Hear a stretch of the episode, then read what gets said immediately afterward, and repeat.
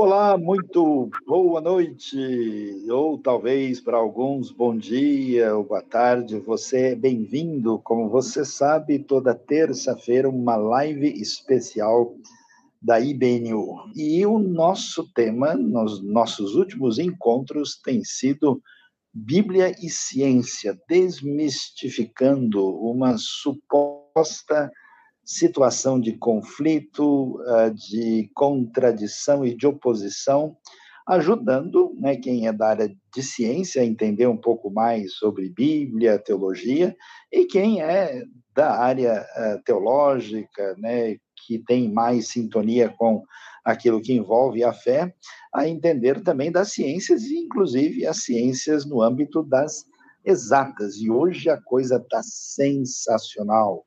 Nós temos aí o nosso tema fundamental, Isaac Newton, o famoso Newton. Hoje o assunto vai muito além da maçã, da gravidade, do relógio e de um cabelo muito comprido. A coisa vai ser mais animada.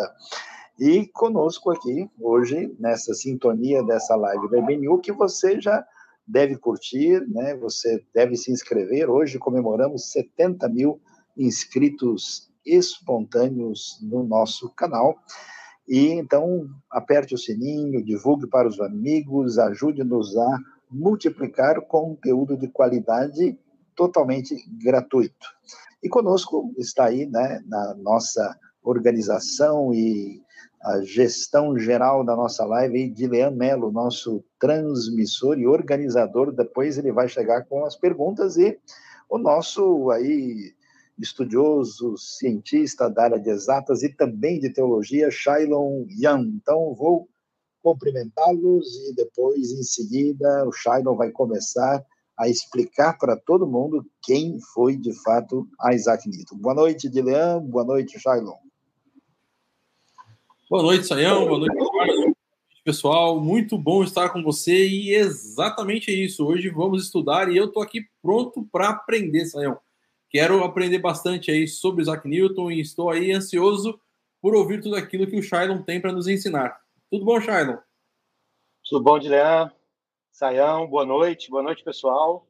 É um prazer estar aqui de novo, é um prazer estar aqui falando um pouco mais sobre a Bíblia, falando um pouco mais sobre pessoas que fizeram a diferença na ciência e que nem por isso deixaram de acreditar em Deus e ajudando no que der no que for possível, né, a, a desmistificar e acabar um pouco com essa briga sem sentido que às vezes o pessoal quer, quer vender ou quer apresentar entre Deus, entre a Bíblia e a ciência.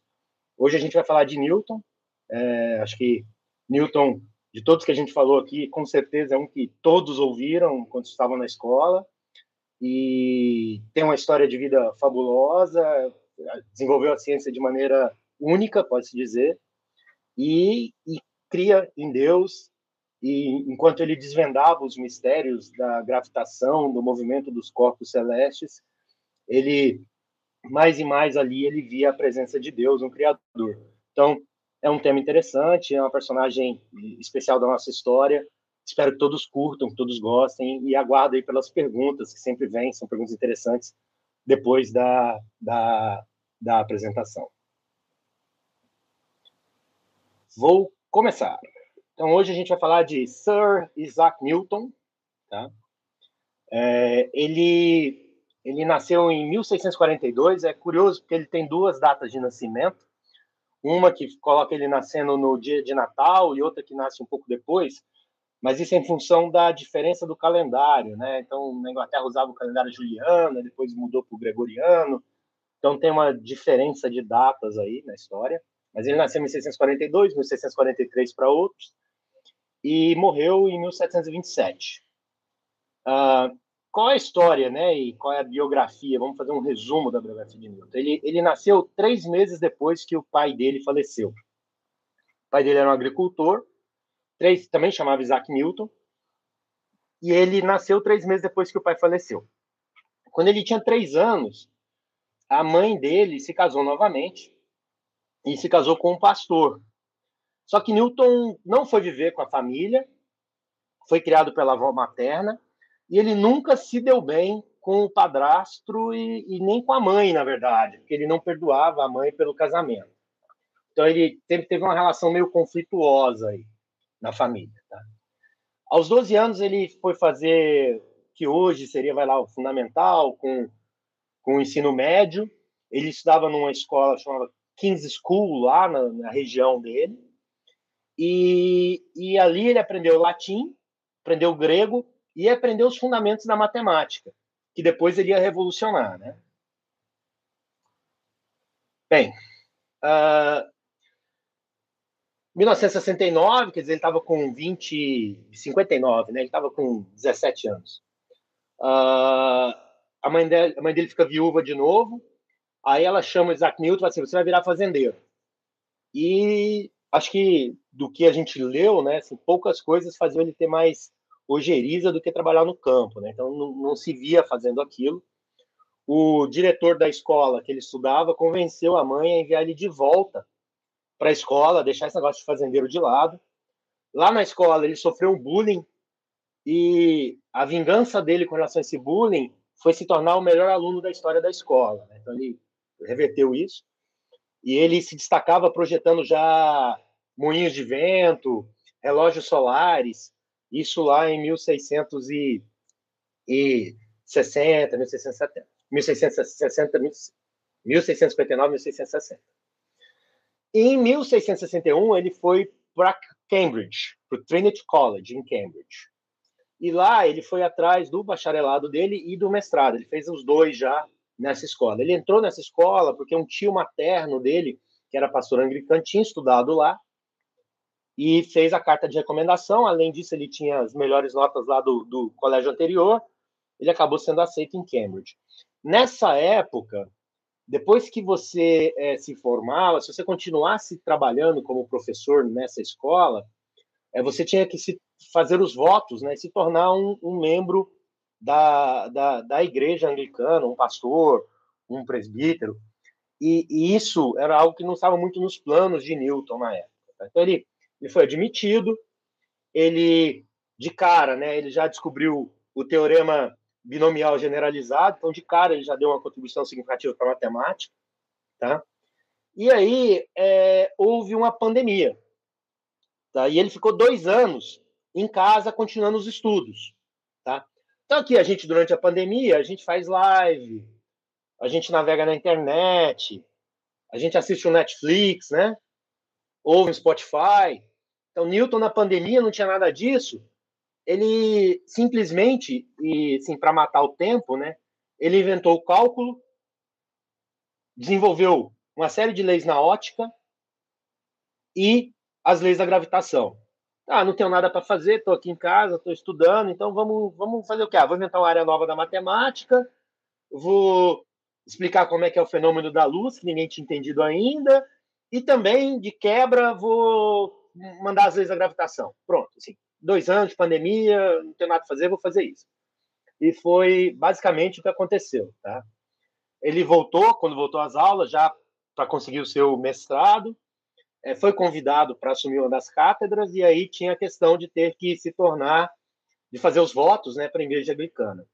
Acontece que ele foi indicado para uma cadeira de matemática, que era uma das únicas que não exigia, melhor, que tinha um waiver, que tinha um, um, um desvio, que permitia que quem tivesse naquela cadeira de matemática não se dedicasse integralmente à igreja. Na verdade, esperava que ele se dedicasse mais à matemática do que à igreja. Então, ele usando isso, ele levou um pleito ao rei na época, que é Charles II, Carlos II, e ele, e ele falou, isentou o Isaac Newton. Falou, tá bom, você não precisa fazer os seus votos, você não precisa entrar para o clero anglicano, e ele esse, isso a partir daí também é, isso foi, foi, se relaxando um pouco mais mas ele tem, foi um dos primeiros que não precisou fazer os votos e mesmo assim continuou dando aula em Cambridge tá em, 19, em 1672 com 30 anos ele já era membro da Sociedade Real é, de Ciências lá na Inglaterra depois ele foi presidente dessa sociedade também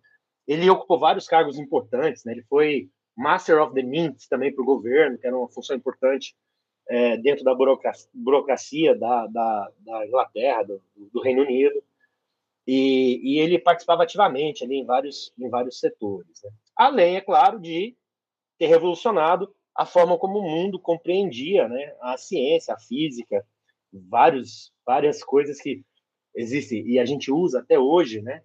É Newton é o que melhor explica, vamos dizer assim, a simplificação que melhor explica a maioria dos fenômenos do nosso dia a dia, né? É, se você não quer se meter na fronteira do conhecimento da física, ou com altíssimas velocidades, ou com tamanhos muito pequenos, né? Tudo que Newton escreveu lá em 1600 é, você consegue usar de maneira bem é, tranquila hoje para explicar a maior parte do, dos fenômenos que a gente vê. Bom, é, qual o contexto dele? A gente já falou um pouco sobre isso quando a gente falou sobre Euler na primeira, é, na primeira live. Então ele, ele tá, o mundo está saindo, né, assim, simplificando a história, né? É, o pessoal de uma maneira bem simplista, né, uma das formas de enxergar como a, a coisa caminha ao longo da história é assim: uma hora o centro do mundo, do universo, do pensamento é a igreja, né? E um pouco de Deus, mas muita igreja. Aí depois isso muda, e aí o homem assume todo o centro com a razão, e aí refuta tudo aquilo que, se, que, se, que era o centro antes. E esses ciclos né, vão, vão se alternando na história. Então, eles estavam saindo de um ciclo onde a igreja tinha um papel fundamental, determinante, central, né? É, tanto é que a escola que, que Newton estudou e que ele depois virou professor era ligada à igreja também, e estava entrando no que depois foi conhecido como era a razão e iluminismo. Então, Newton tem um papel fundamental nisso. E, e a partir dessa transição, dessa mudança, né, o homem passa a se ver como o centro de tudo. Então, tudo poderia ser explicado uh, pela razão, tudo é, dava para é, passava né, pelo intelecto humano e a gente conseguiria, de alguma forma, explicar e, e, e, e descrever e, eventualmente, até prever. Uh, bom, hoje a gente sabe que não é tanto assim, quer dizer, a gente, de fato, tem uma capacidade é, intelectual é, impressionante, a gente consegue entender e descrever muitos dos fenômenos, mas tem muita coisa ainda que passa longe né, da nossa capacidade de explicar e ainda vai bastante tempo, né? E, e, e bastante ajuda de Deus aí, com, iluminando pessoas como como Newton, né? Para que a gente consiga obter um pouco mais de entendimento dessas do mundo, do universo que nos cerca. Uh, era um contexto onde você tinha uh, o que o pessoal chama de monarquia absolutista, o pessoal estava começando a ter os monarcas esclarecidos, isso foi depois já de Newton, e aí muitos desses cientistas, né, desses filósofos, desses pensadores encontraram maneira de financiar os seus estudos, né, se ligando a um desses monarcas. Euler foi assim, Newton não foi assim, mas Newton ele participava, né, ativamente da vida política ali da, da do Reino Unido. Assim, eu fiz um ou dois slides só falando de contribuições à ciência de Newton, porque se eu fosse escrever tudo que ele contribuiu, a, a, eu começaria a falar agora e a gente passaria a noite conversando, sendo slides e slides. Então, ele, ele é um dos criadores né, do cálculo diferencial integral. Ele é um precursor na ótica, ele estudou muito a refração da luz, ele decompôs a luz nos seus, nas, nas suas diferentes, dizer assim, uh, no leque do visível, né? Então tem aquela aquele experimento clássico do, do prisma, bate um raio de luz branca e sai um raio de luz decomposto nas diferentes é, comprimentos de onda, nas diferentes cores. Ele projetou e construiu o primeiro telescópio de reflexão que dava uma imagem melhor, mais nítida, mais ampla do universo. E principalmente, né, ele publicou uh, o seu princípio, né? Então, é, na verdade, a, o princípio são vários volumes, né? E Newton se propõe a ir explicando diversos fenômenos físicos e ele aborda aí, é, o, o, assim, a gente tem a primeira lei de Newton, a segunda lei de Newton, a terceira lei de Newton que a gente estudou na escola, todas as leis da gravitação. É, então ele ele tentou é, e de certa maneira conseguiu explicar e descrever e prever né, vários fenômenos que acontecem só pela observação e conseguiu descrever isso de forma matemática e isso é válido, né? Dentro das limitações da mecânica clássica, isso é válido até hoje.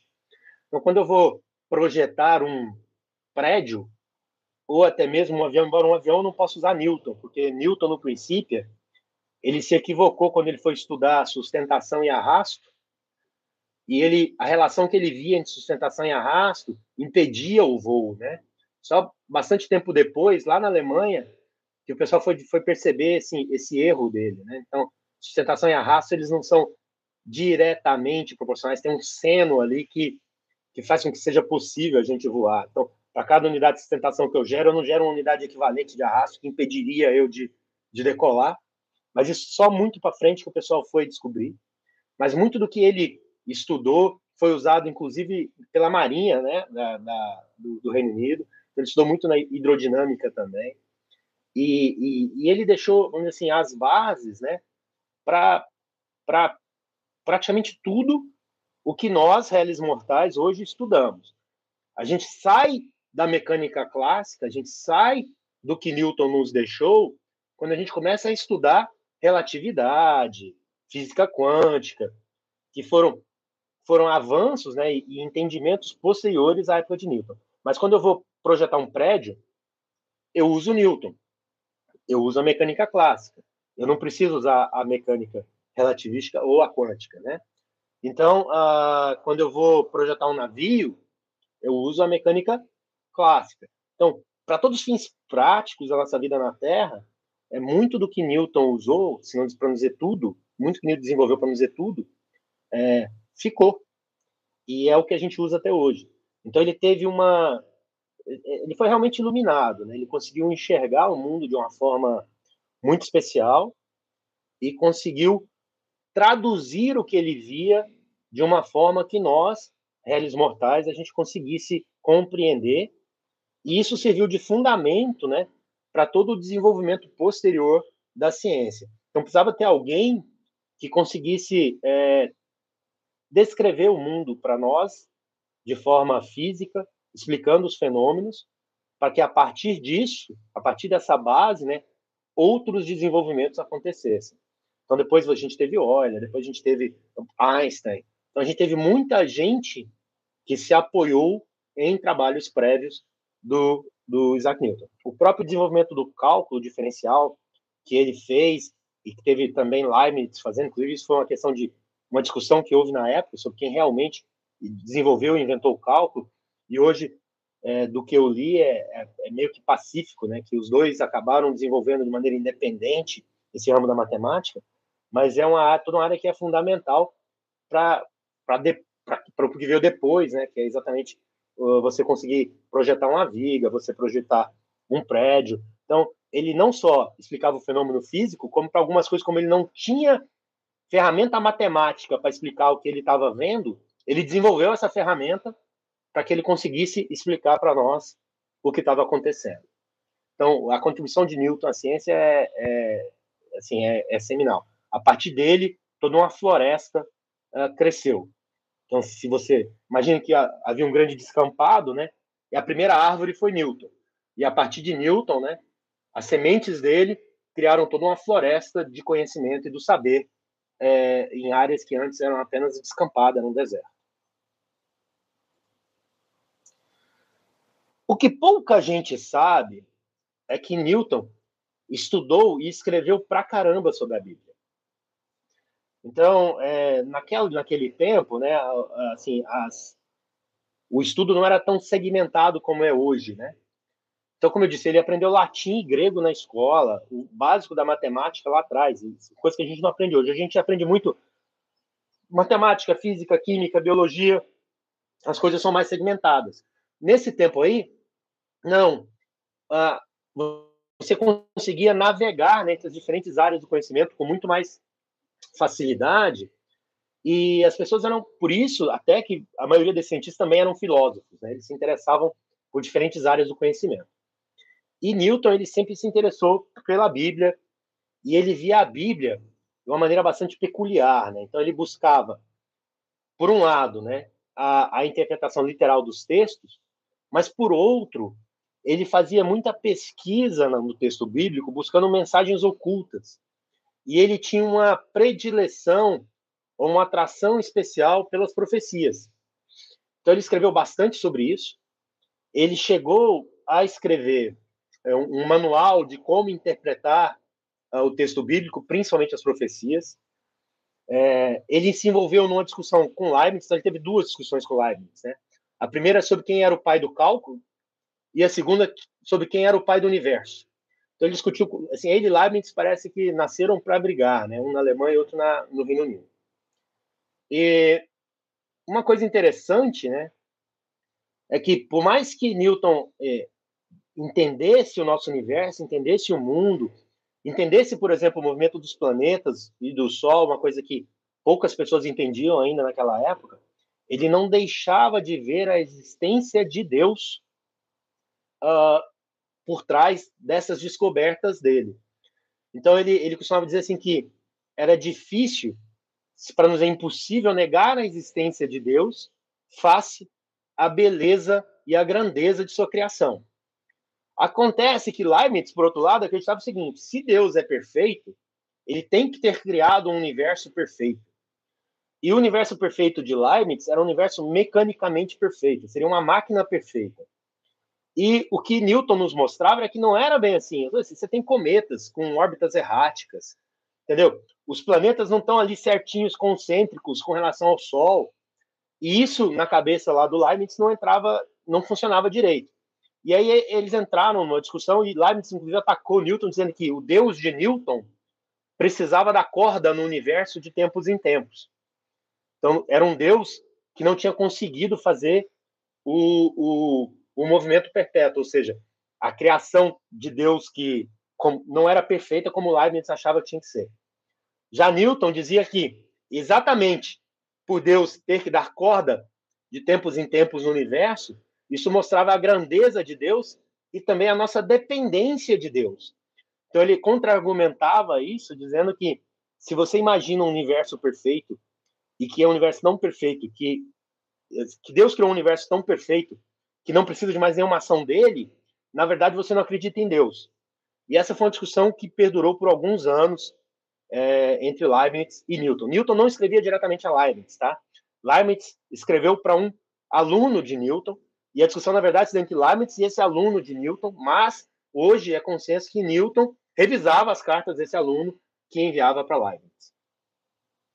E, além disso, tem vários textos uh, de Newton sobre as profecias, sobre o livro do Apocalipse, sobre ele gostava muito estudar Daniel. Então ele ele ele, ele buscava mesmo uh, um tem uma Bíblia King James na biblioteca de Cambridge que é a Bíblia de Newton e ela ela é cheia de notas, ah, observações, é, post-its da época, né? Com anotações dele. Essa Bíblia, na verdade, ele deu para a enfermeira que cuidou dele nos últimos dias dele. E depois a, a universidade, a biblioteca, conseguiu essa Bíblia de volta. E hoje ela está lá. Você for um dia a Cambridge, for na biblioteca, a Bíblia que Newton usou para estudar está lá. Uh, como é que Newton né, enxergava a fé e a vida? Então, ele, ele publicou muita coisa, e algumas coisas ele guardava para si, só depois da, da morte dele é que isso acabou vindo a público. Né? Então, a primeira coisa é isso: ele acreditava é, que havia um Deus, um Deus que criou tudo e que a grandeza dessa criação de Deus era a melhor prova que podia existir da própria existência de Deus. Tá? Ele, entretanto, não acreditava na Trindade. Ele não acreditava no trinito, trinito unitarismo. Depois o, o me ajuda. Mas para ele, né, Deus, Jesus, o Espírito Santo, eles não eram uma pessoa só. Ele não publicou isso, isso ele não, não tornou, não, não deixou isso público. Mas existem cartas dele para um outro filósofo onde ele discute isso. Tá? E essa, na época, chegou, se algumas pessoas hoje até chegam a dizer que ele chegava a ser herege, né, por crer nisso. Isso vem do arianismo, lá um pouco do, do, do é, das heresias que foram combatidas antes dele, lá no início da igreja. Ele chegou a escrever um artigo sobre regras de como interpretar as palavras, é, de como, como interpretar a escritura, com as suas palavras e a linguagem usada, e ele buscava orientar principalmente na interpretação das profecias. Nessa época aí havia muita discussão sobre o fim do mundo, né? Onde aconteceu o fim do mundo? E ele meio que fez uma conta lá, baseada nas profecias, e falou assim, ó, oh, gente, para de esquentar a cabeça, tá? Nós estamos em 1470, é, 1400, 1670, é, não vamos nos preocupar com isso agora, não. O mundo vai acabar lá em 2060. Tá? Eu fiz as contas aqui, vai acabar em 2060. Não se preocupem com isso. É besteira ficar se preocupando com o fim do mundo agora. É... Então, assim, ele se envolvia em todas essas discussões sobre as profecias e questões como, por exemplo, essa do fim do mundo. Tem escritos dele sobre isso. Né? Uh... Enfim, uh, para falar sobre Newton, a gente pode falar aqui agora a noite inteira. A apresentação termina aqui. É, Eu sei que o Saião está a caminho do aeroporto, então daqui a pouco ele deve entrar, né? Sim. E, e mas por enquanto vamos... a, gente vai, a gente vai batendo bola aí, porque tem muita coisa aí. Né? né? Afinal de contas, a gente está falando do cara que pegou a maçã antes mesmo do Steve Jobs, né? O cara que começou todas as coisas aí da maçã. Então vamos lá, é. vamos pensar um pouquinho, porque você falou sobre essas discussões que ele tinha ali com Leibniz e principalmente dessa segunda que envolvia a parte a, a, a parte do entendimento a respeito de, da criação do universo, falou um pouquinho sobre essa ideia de que ele até criou metodologias aí para para prever quando seria o fim do mundo, para entender aí o apocalipse e tal. Então, o que, que, a gente pode ter realmente assim de ideia de como ele entendia a teologia, vamos dizer assim, como que a gente pode pensar, poxa vida, qual é o ponto central que esse cara tinha de conexão com a teologia. Até mesmo porque, como você falou, ele não era trinitariano, né? Ele não cria na trindade. Ele tinha aí só mais uma ideia de, como você falou, do arianismo, né? Essa doutrina aí mais ali para o início da igreja, do ano 250 até 300 e pouco ali, que cria que, na verdade, Jesus era uma, sei lá, ele, ele era uma influência aí, um, uma essência que ficava entre o divino e o homem aí, mas não era necessariamente divino. O que, que a gente pode pensar sobre isso? Então, é aquilo que eu falei, assim, Newton, ele, o impacto de Newton na ciência, no desenvolvimento da humanidade é incontestável. Né?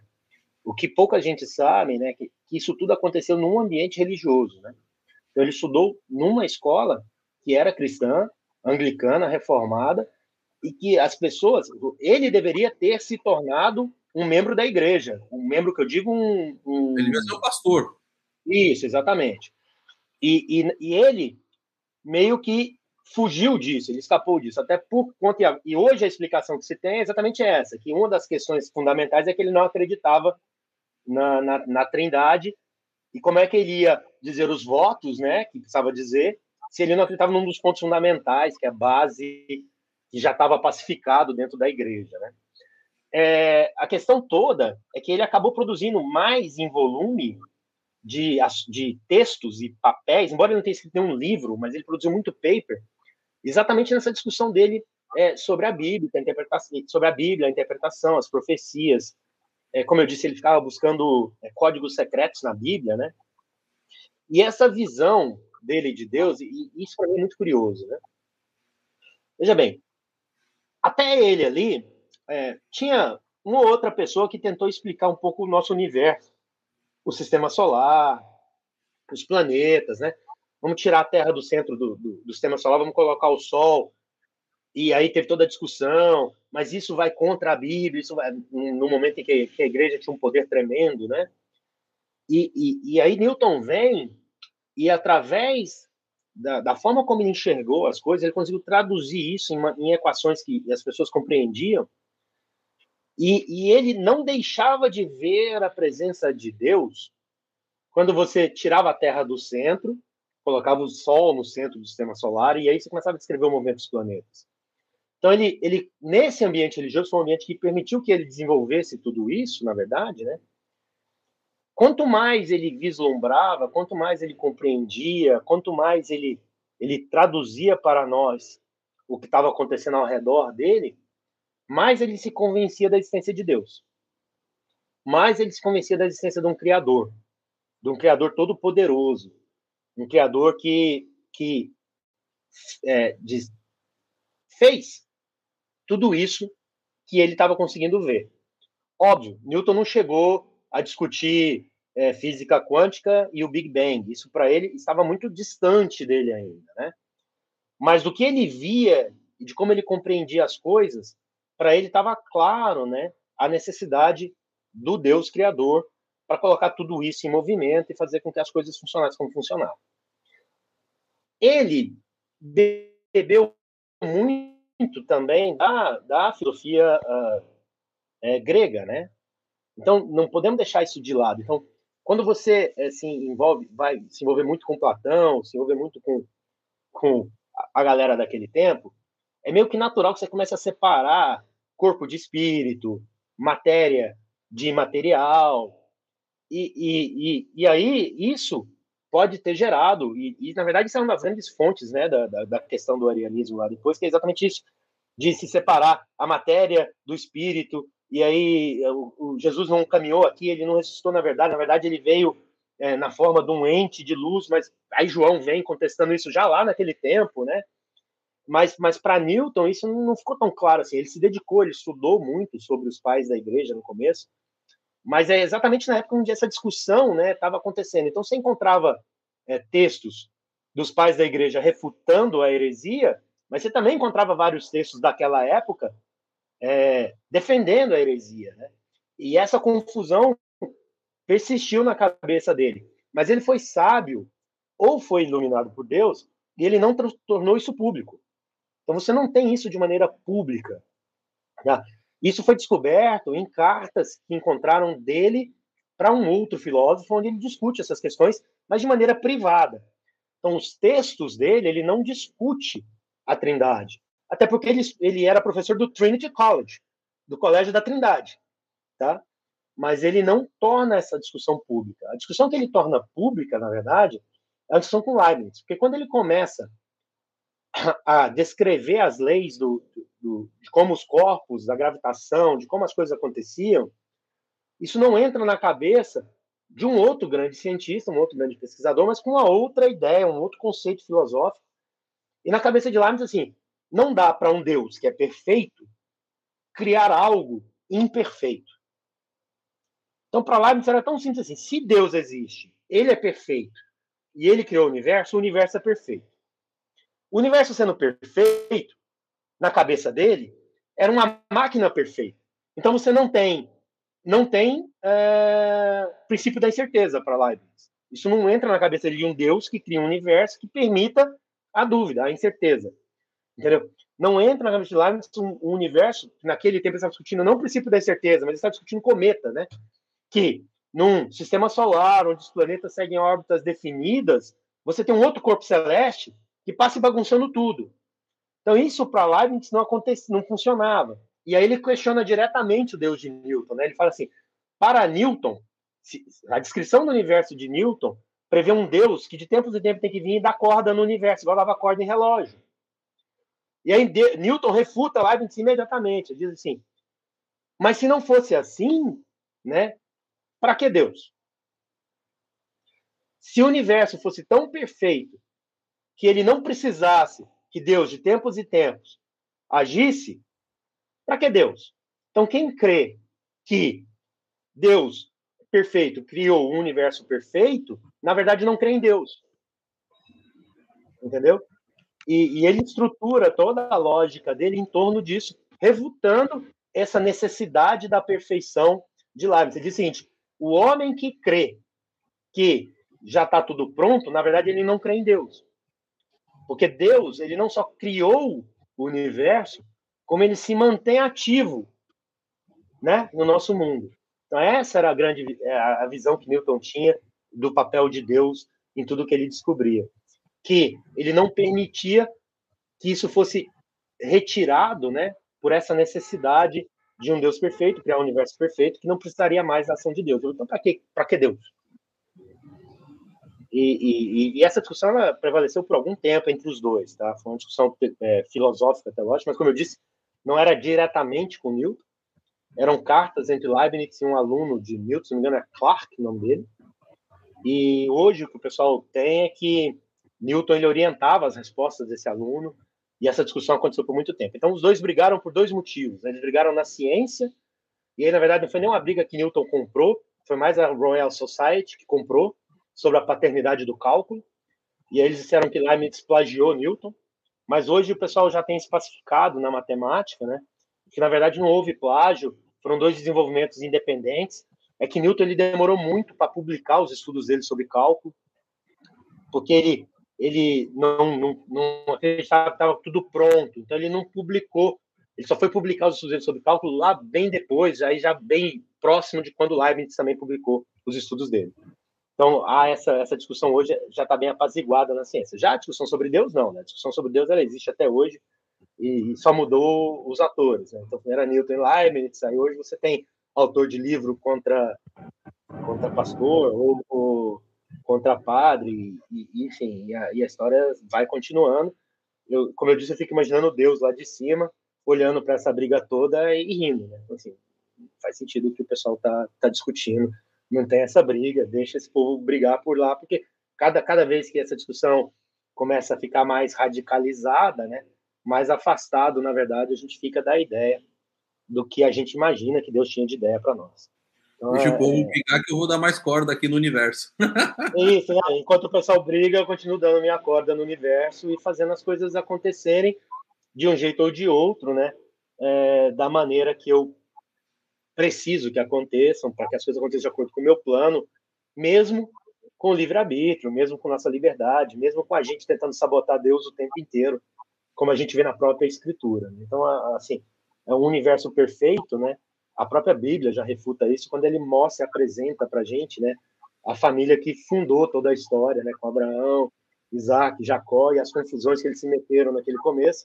Isso aí já mostra assim, que não dá para considerar que o universo é perfeito, e que Deus nem tinha essa intenção, né? Na verdade, as coisas estão aí porque Deus tem que agir mesmo de tempos em tempos para dar uma acalmada nas besteiras que a gente faz. Bem-vindo de volta. Saião, bem-vindo de volta.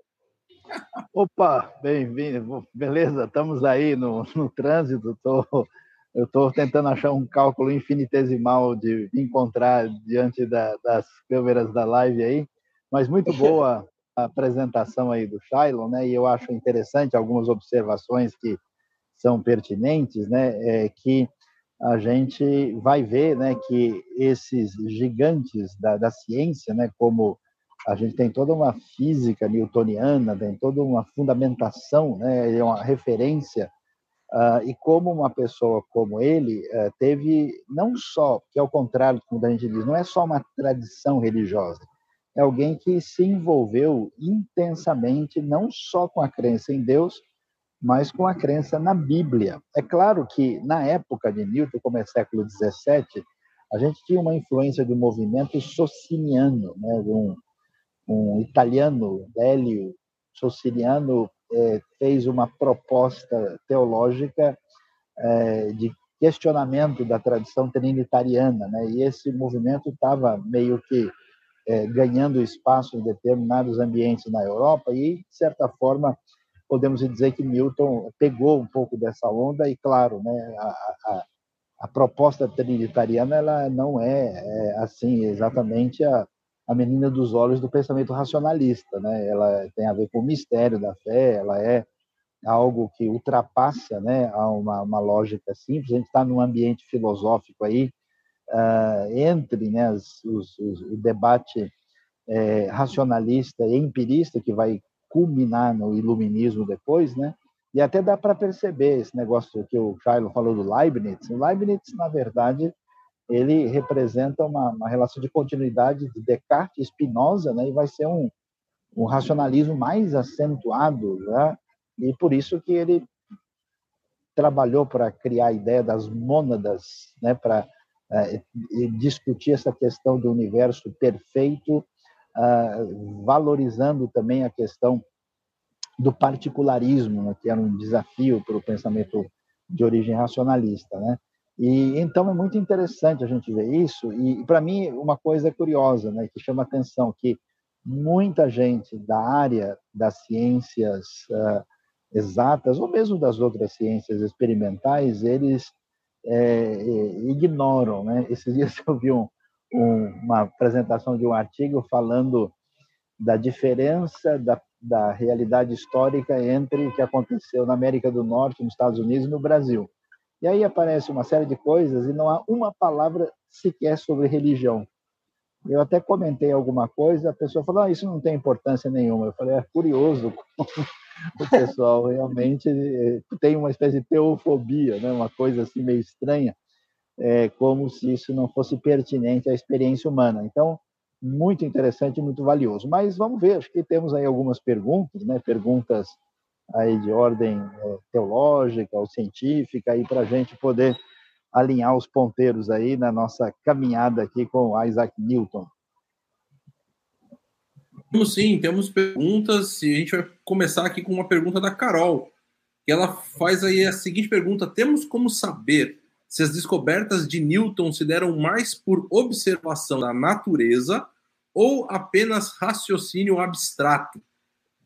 Essa é para o Shailon. Ah, não, é, é, deixa eu. Eu estou falando? Estou, estou falando. Não, é, é, é uma diferença é, crucial né, entre a mecânica clássica e, a, e o que vem depois. Né? Então, para Einstein, o principal laboratório dele era o cérebro dele. Porque, assim, é, não tinha como ele fazer os experimentos, não tinha como ele observar o que ele estava propondo. Uh, Newton, não. Newton, ele descreve é, o que todo mundo estava vendo. E isso é que é o legal. Por isso que eu digo que ele faz a fundação. Porque, veja bem, como é que você vai estar preparado para um Einstein se você não consegue explicar nem por que, a maçã cai? Que é um fenômeno que acontece ali no seu quintal, né? Se você tem um pé de maçã lá na Europa, vai cair a maçã. E até aquele momento isso era um grande enigma, né? Por que, que ela cai?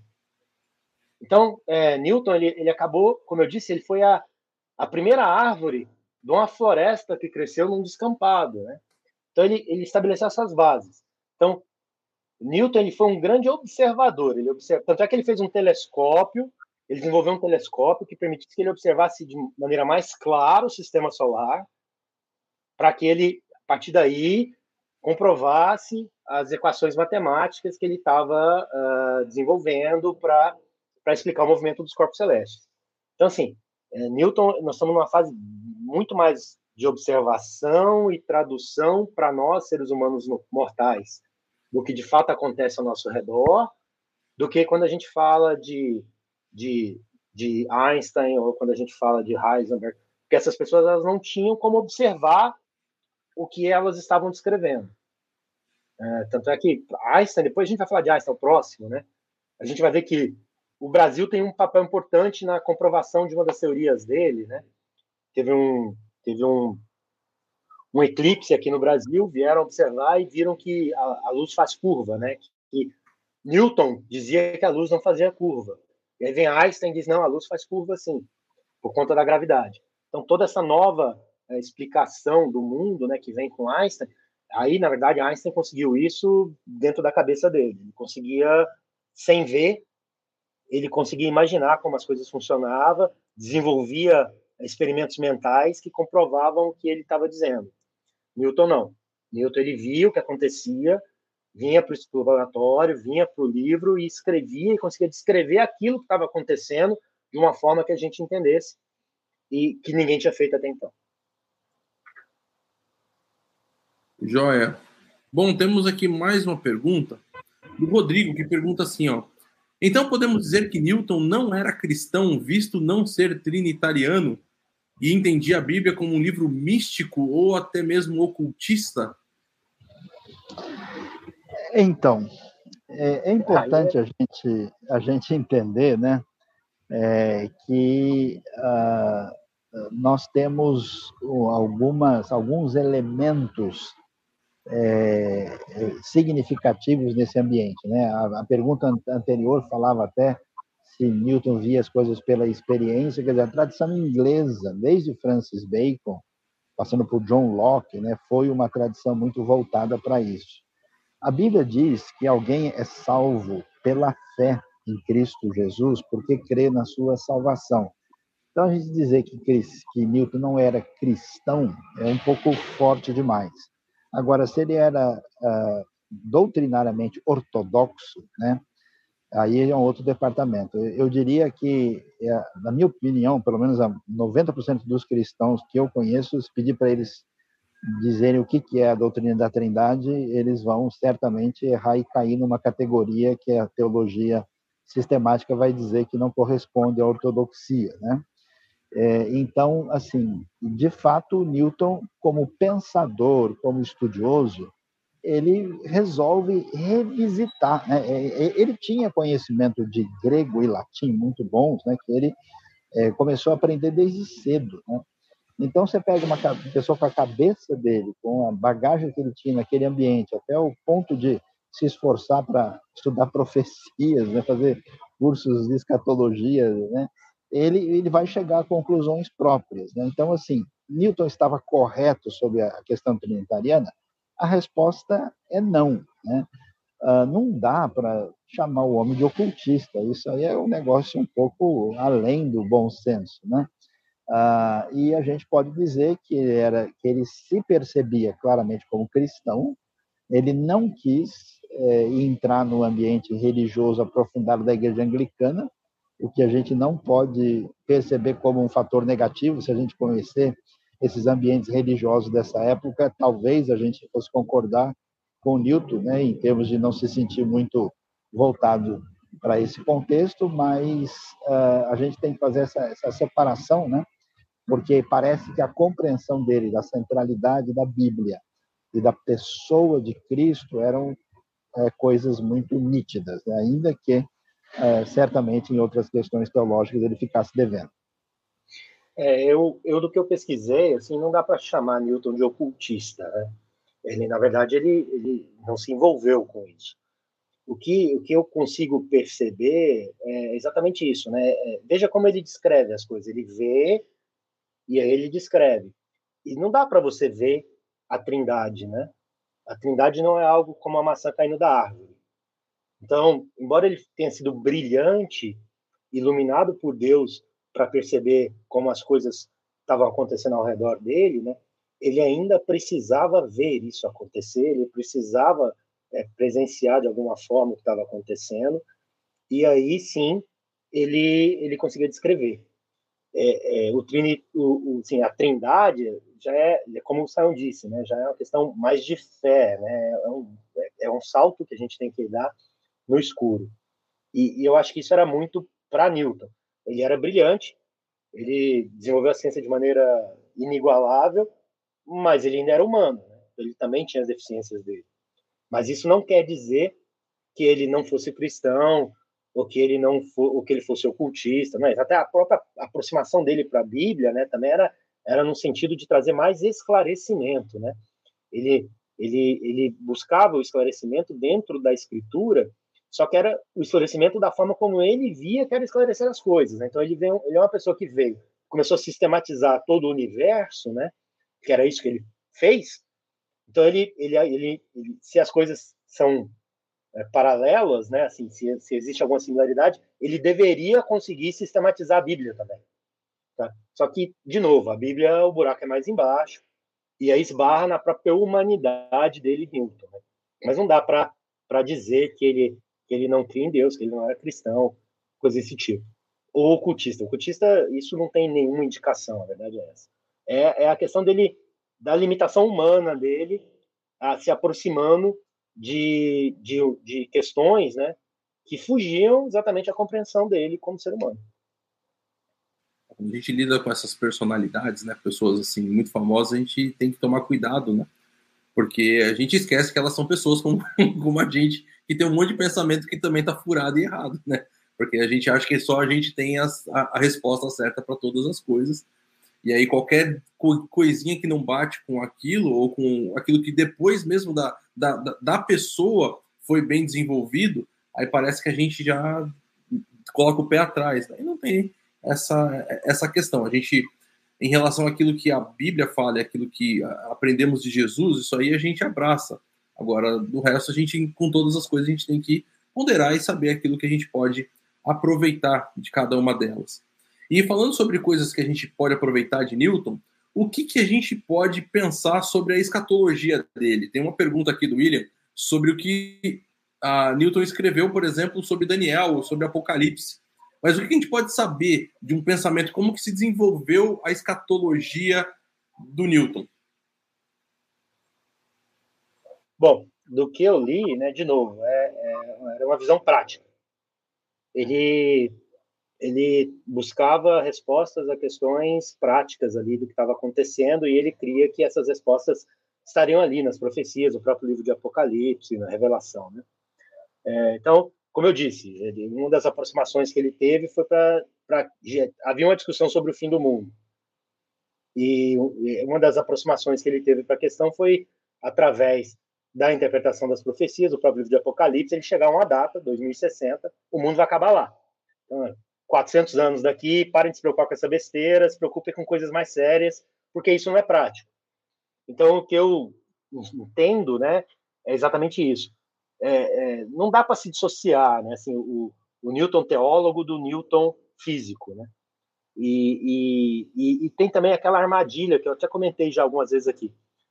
A pessoa, quando ela começa a ser muito sabichona, ela não resiste à possibilidade de dizer que não sabe. Então, assim, o cara que tinha a fama que ele tinha já, que era, tinha, né, assim, é o sabichão, é o cara que sabe tudo. Como é que ele não ia conseguir dizer quando o, o, o mundo ia acabar? Sabendo que ele também estava a Bíblia. Então, ele tinha que dar uma resposta. É, isso, é, isso é muito do nosso lado humano, né? Então, é um problema é um problema quando você vira um sabichão, né? Porque você, você perde a capacidade de dizer que não sabe. E aí você começa a fazer besteira. Então, talvez é, isso também explique um pouco dessas, dessas interpretações meio trocadas e truncadas que Newton teve. Ah, vale a gente mencionar né, que uh, a gente vê que Newton é expoente na área da física, na história da física mas ele não é um expoente de escatologia, né? Ele fez o que pôde, né? E, e a gente tem que entender que a Europa ela passou por momentos muito turbulentos, tanto no século XVI, eh, né, como no século XVII. Eh, a Europa tinha pavor, por exemplo, do Império Turco, né? que em 1699 chegou no seu ponto auge para depois descer, depois não conseguir conquistar é, Viena, né? E, e, todo mundo dizia que a vinda dos turcos muçulmanos significa o apocalipse, o fim do mundo, o anticristo, né? Houve muitos movimentos nessa direção. E aí quem vem do mundo da física, assim bem matematizada, né? Num pensamento como ele, é claro que a tentação, como até hoje existe, é a gente jogar os versículos no Excel, né? Jogar na planilha e ver o que sai, né? E, e um aprofundamento do estudo da Apocalipse como literatura ainda não é um momento adequado. Você vê que esse negócio é tão pesado que o Calvino, que era o Calvino, né? Não, não, não deixou o comentário do Apocalipse, ele fez os outros, né? Porque a coisa é complexa. Então, eu acho que o Newton foi é, refém dos limites do seu tempo, né? E também é, de uma certa sobreposição né, do, do, de um método que venha das ciências exatas para uma questão de literatura bíblica. Aliás, essa é uma questão fundamental que até hoje boa parte dos cristãos estão perdidos, né? Onde é o lugar da ciência, onde é o lugar da teologia e até onde elas conversam, né? Quando isso não não não está muito claro, o que, que o pessoal faz? Ou tenta mistificar e espiritualizar a ciência para, vamos dizer, torná-la, entre aspas, cristã, ou então é, faz o contrário, né? pega a Bíblia e tenta botar uma camisa de força para achar no texto elementos matemáticos ou correspondentes às últimas teorias científicas para dizer que Cantares de Salomão, né, Levítico uh, e, e Tessalonicenses traziam ali o cálculo infinitesimal de maneira mais profunda ainda, né? E aí esse negócio não vai dar certo. Saião, falando então sobre uh, espiritualizar e, e, enfim, trabalhar com todas essas coisas, vamos aqui a uma pergunta que tá, já passou algumas vezes aqui no, no, no, no nosso chat. É o seguinte, eu posso dizer que já que, já que uh, Newton ele tinha essas visões meio erradas, entendeu errado a Bíblia, ele não foi predestinado para crer? Como que a gente vai trabalhar essa questão? Olha, Adilean, não tem nada a ver uma coisa com outra, na verdade. Né? É, primeiro, assim, não tem ninguém que tenha teologia perfeita. Quem tem teologia perfeita é Deus. Né? E até mesmo quando a gente fala em teologia, teologia é um projeto que tenta submeter o sagrado à esfera da leitura racional. Né? A nossa relação com Deus ela não é simplesmente uma relação teológica, é uma relação de fé, é uma relação que ultrapassa né, essa esfera uh, de colocar o sagrado dentro né, desse eixo. A gente fala da, da teologia apofática, da teologia catafática, né? Então, assim, tem que entender um pouco mais o cenário.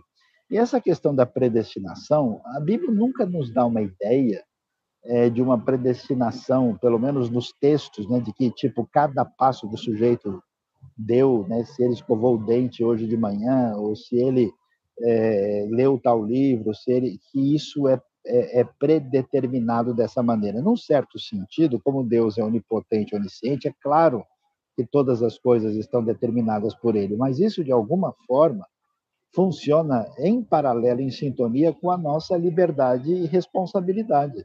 Então não pode dizer, poxa, o cara é, não fez certo porque ele não foi predestinado. Todas as épocas, os seus pensadores tiveram os seus pontos altos e as suas limitações né, decorrentes ou do momento histórico ou até mesmo da peculiaridade que envolvia a vida deles, né?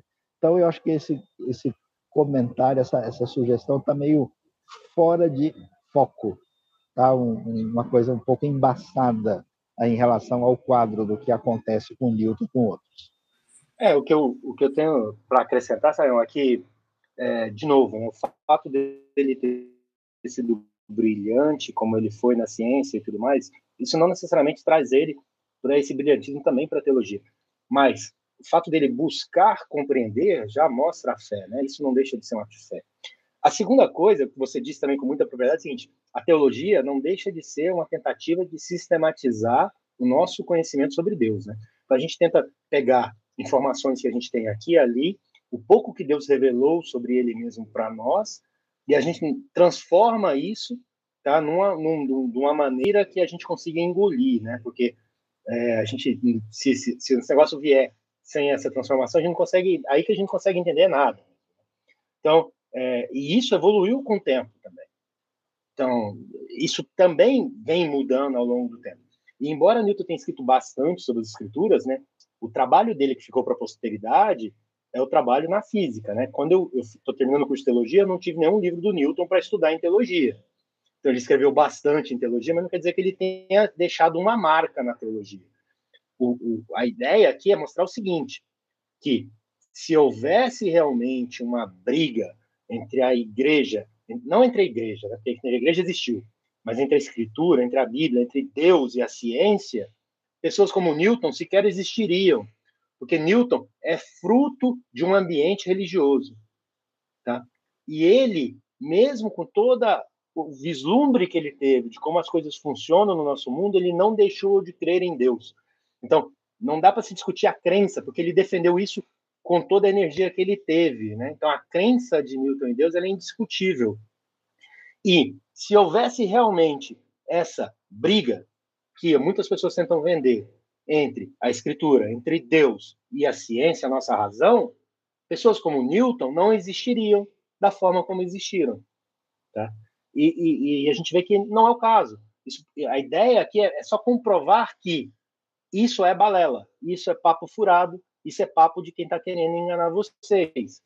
Hoje, num grupo de WhatsApp, apareceu um post de, de algum religioso, tinha uma foto de um, de um, fóssil de um dinossauro, e o cara escreveu um textão embaixo dizendo que aquilo era, era, era, era, era um boneco de cimento, só para enganar, que não estava na escritura, não estava na Bíblia. Né? Então você começa a ver esse tipo de bobeira né, escrita por pessoas que dizem que têm um compreensão são da teologia até melhor do que Newton teve na época.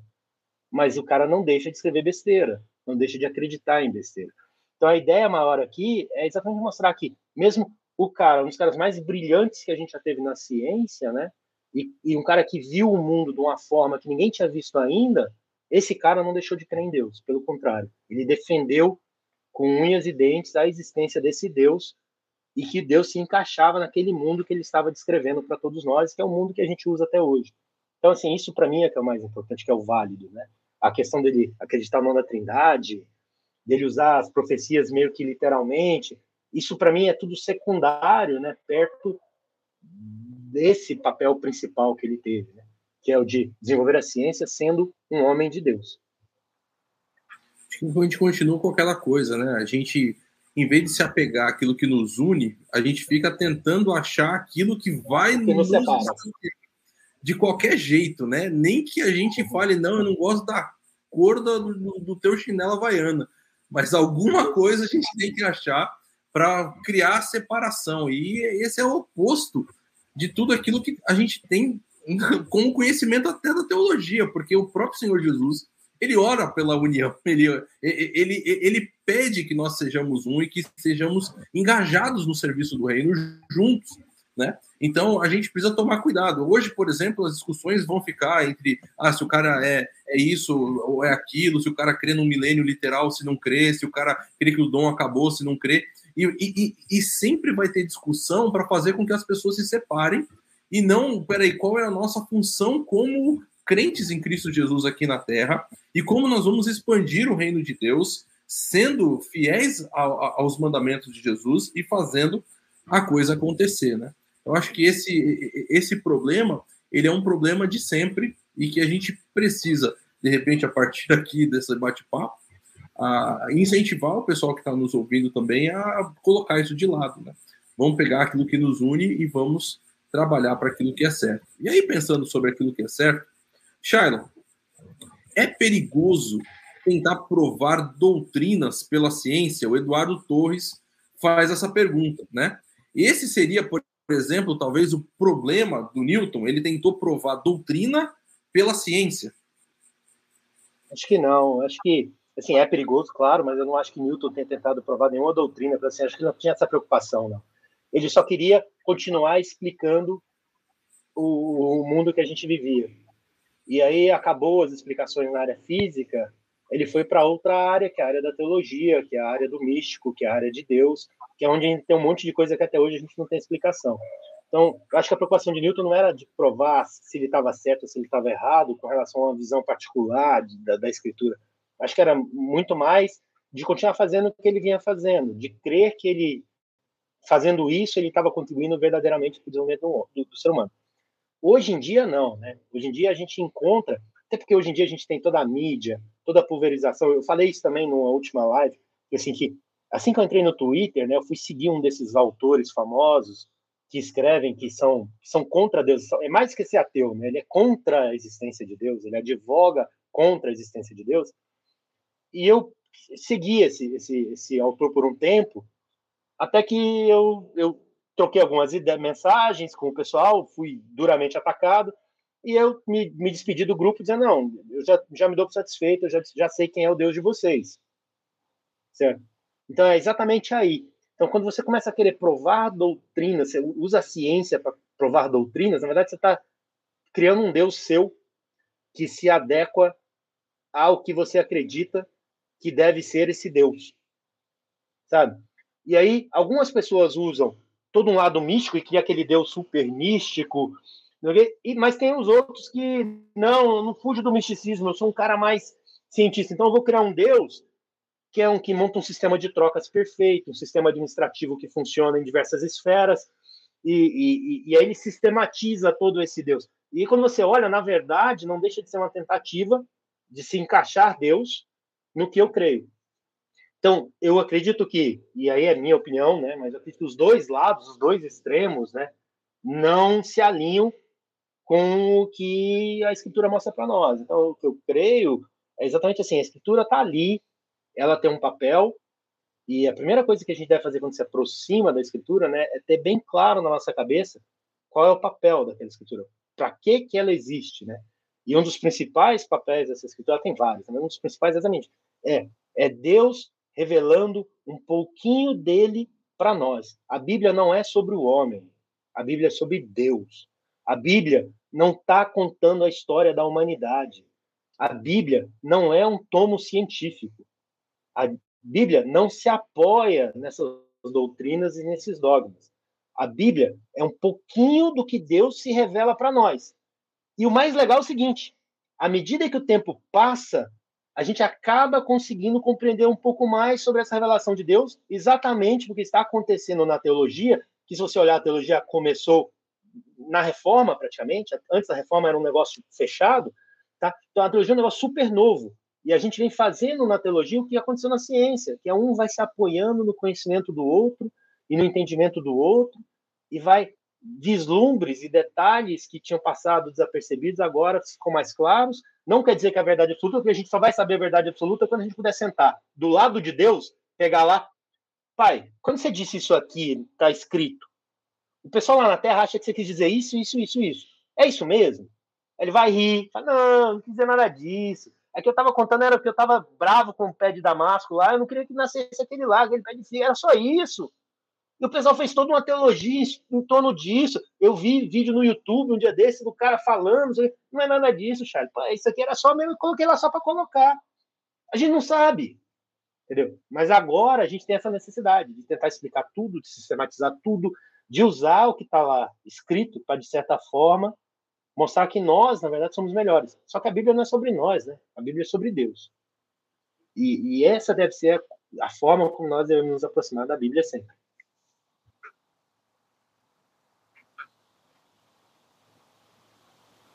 Ok, muito bom.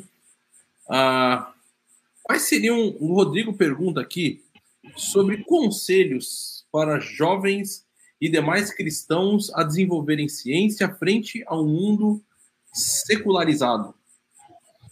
E aí, Sayão? Bom, Dilean, eu vou dar minha, minha última participação aqui, que o meu horário já está me solicitando aqui, que eu tenho que é, trabalhar com uh, o conceito cronológico aritmético simples, né, em homenagem não só a Newton, a todos os outros que entendem essa linguagem. Uh, veja, o que, que acontece? A pessoa precisa, em primeiro lugar, ter um bom embasamento teológico cristão, porque tem muita gente que a gente pode dizer assim que conhece Bíblia de orelha, né?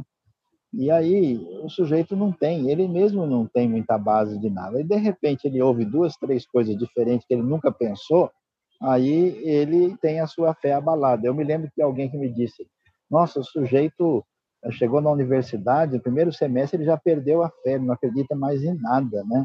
O que, que o senhor acha que aconteceu? Eu falei, bom, foi muito bom, porque ele perdeu a fé que ele não tinha, né?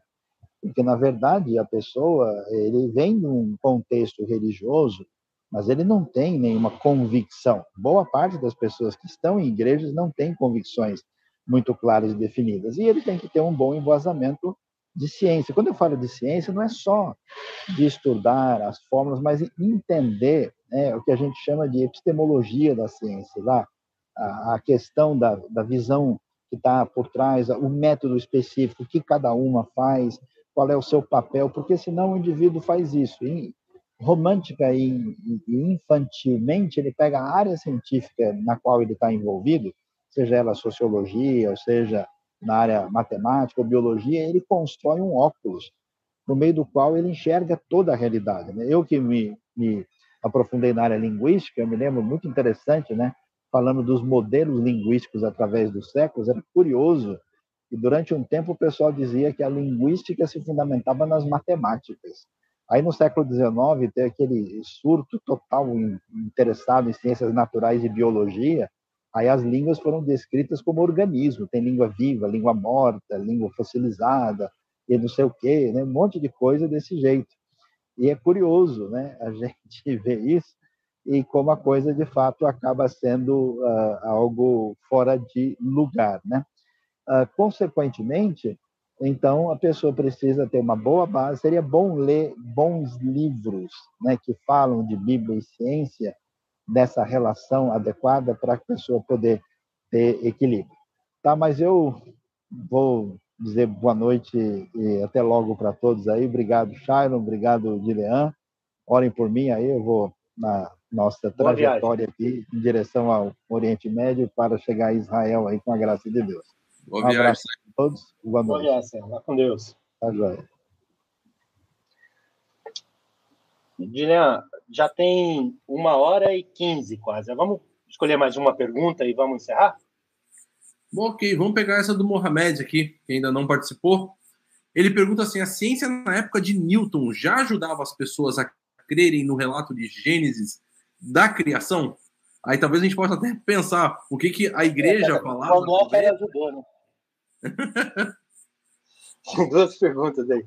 É, é. Eu acho que acho que primeiro na época de Newton isso não era nem discutido assim no nível que é hoje, né? Então na época de Newton não, o pessoal não tinha encontrado o dinossauro ainda, né? Na época de Newton não tinha Big Bang, não tinha física quântica, não tinha relatividade, né? Então acho que não tinha muito esta essa essa discussão ainda sobre Gênesis e, e os descobrimentos científicos. Os descobrimentos científicos aconteceram depois, né? E aí sim começou toda a discussão, de novo, de maneira toda trocada, né? A mesma coisa que você querer explicar a conquista é, da rota para as Índias, contornando a África pelos portugueses, que foi um feito científico, né? E você usar os Lusíadas para poder descobrir e descrever isso e acreditar que o que está escrito no Lusíadas foi de fato a verdade. Lusíadas é um poema que conta de maneira épica um feito que aconteceu, mas assim, o Gênesis não está ali para descrever de maneira científica sobre a criação do universo e do mundo, não, não é essa a ideia.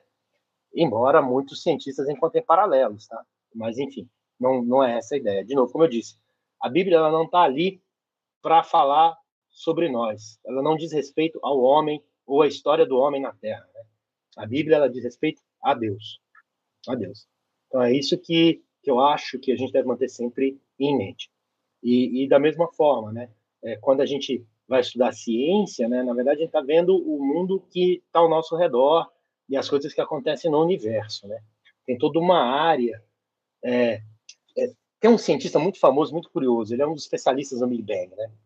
E ele coloca na porta da sala dele na Universidade dos Estados Unidos, ele coloca assim: eu tenho discussões sobre qualquer evento que tenha acontecido onde T é maior que zero. Ou seja, a partir do momento que o tempo exista. Eu não discuto nada antes do Big Bang. Então, ele não discute nada nem no momento do Big Bang, que é quando T é zero. Tá? Então, um dos maiores cientistas nessa área diz o seguinte: eu sou capaz de discutir com você sobre qualquer tema a partir de T maior que zero. Ou seja, a partir do momento em que houve o faça-se a luz da hora do faça-se a luz para trás, eu não tenho condição de te falar. E é, na verdade, sobre isso, né, é que a gente acaba tendo que é, entender e discutir quando a gente vai falar de Deus, né? Porque Deus, ele está aqui desde ter menos infinito, e vai estar aqui até ter mais infinito. Ele sempre teve aqui. Então não dá para você trazer essa discussão sobre Deus, sobre fé, para o campo da ciência, porque a ciência ela discute coisas que aconteceram a partir de T maior que zero. Entendeu? Não tem cientista que discuta T igual a zero ou T menor que zero. Isso ainda é um mistério para nós. Então, são assuntos diferentes, tratados em livros diferentes. Eu acho que isso também é uma coisa que tem que ficar clara para todos nós. É isso aí. Então, queremos agradecer a todos que participaram aí da live, né, Charlon? Obrigadão para todo mundo. Eu agradeço sempre né, a todos vocês. Que Deus nos abençoe aí durante a semana que a gente consiga desempenhar bem nossos papéis, nosso trabalho na família, que a gente esteja protegido aí dessa dessa dessa pandemia e dessa gripe, desse H1N3 e tudo mais. Então, que Deus continue olhando por todos nós e continue dando corda no universo, continue agindo no universo para poder Amém. cuidar da gente, porque se deixar só com a gente, a gente vai fazer besteira. É isso aí, pessoal. Muito obrigado. Não esquece de dar aquele tapa no joinha aí, curtir a nossa live. Se você não é inscrito no canal do, uh, do YouTube da IB News, se inscreve agora, é de graça. E você vai receber aí a notificação de todas as novas lives que, você, que nós tivermos e vídeos que nós colocamos. E também, se você gostou aí, temos aí muita gente ah, obrigado e tal. Compartilha, manda aí esse link para o seu grupo de WhatsApp aí preferido, tanto para aquele das pessoas que você gosta, como também para aqueles das, de quem você não gosta porque todo mundo vai ser abençoado com essa live. Pessoal, um grande abraço, até a próxima.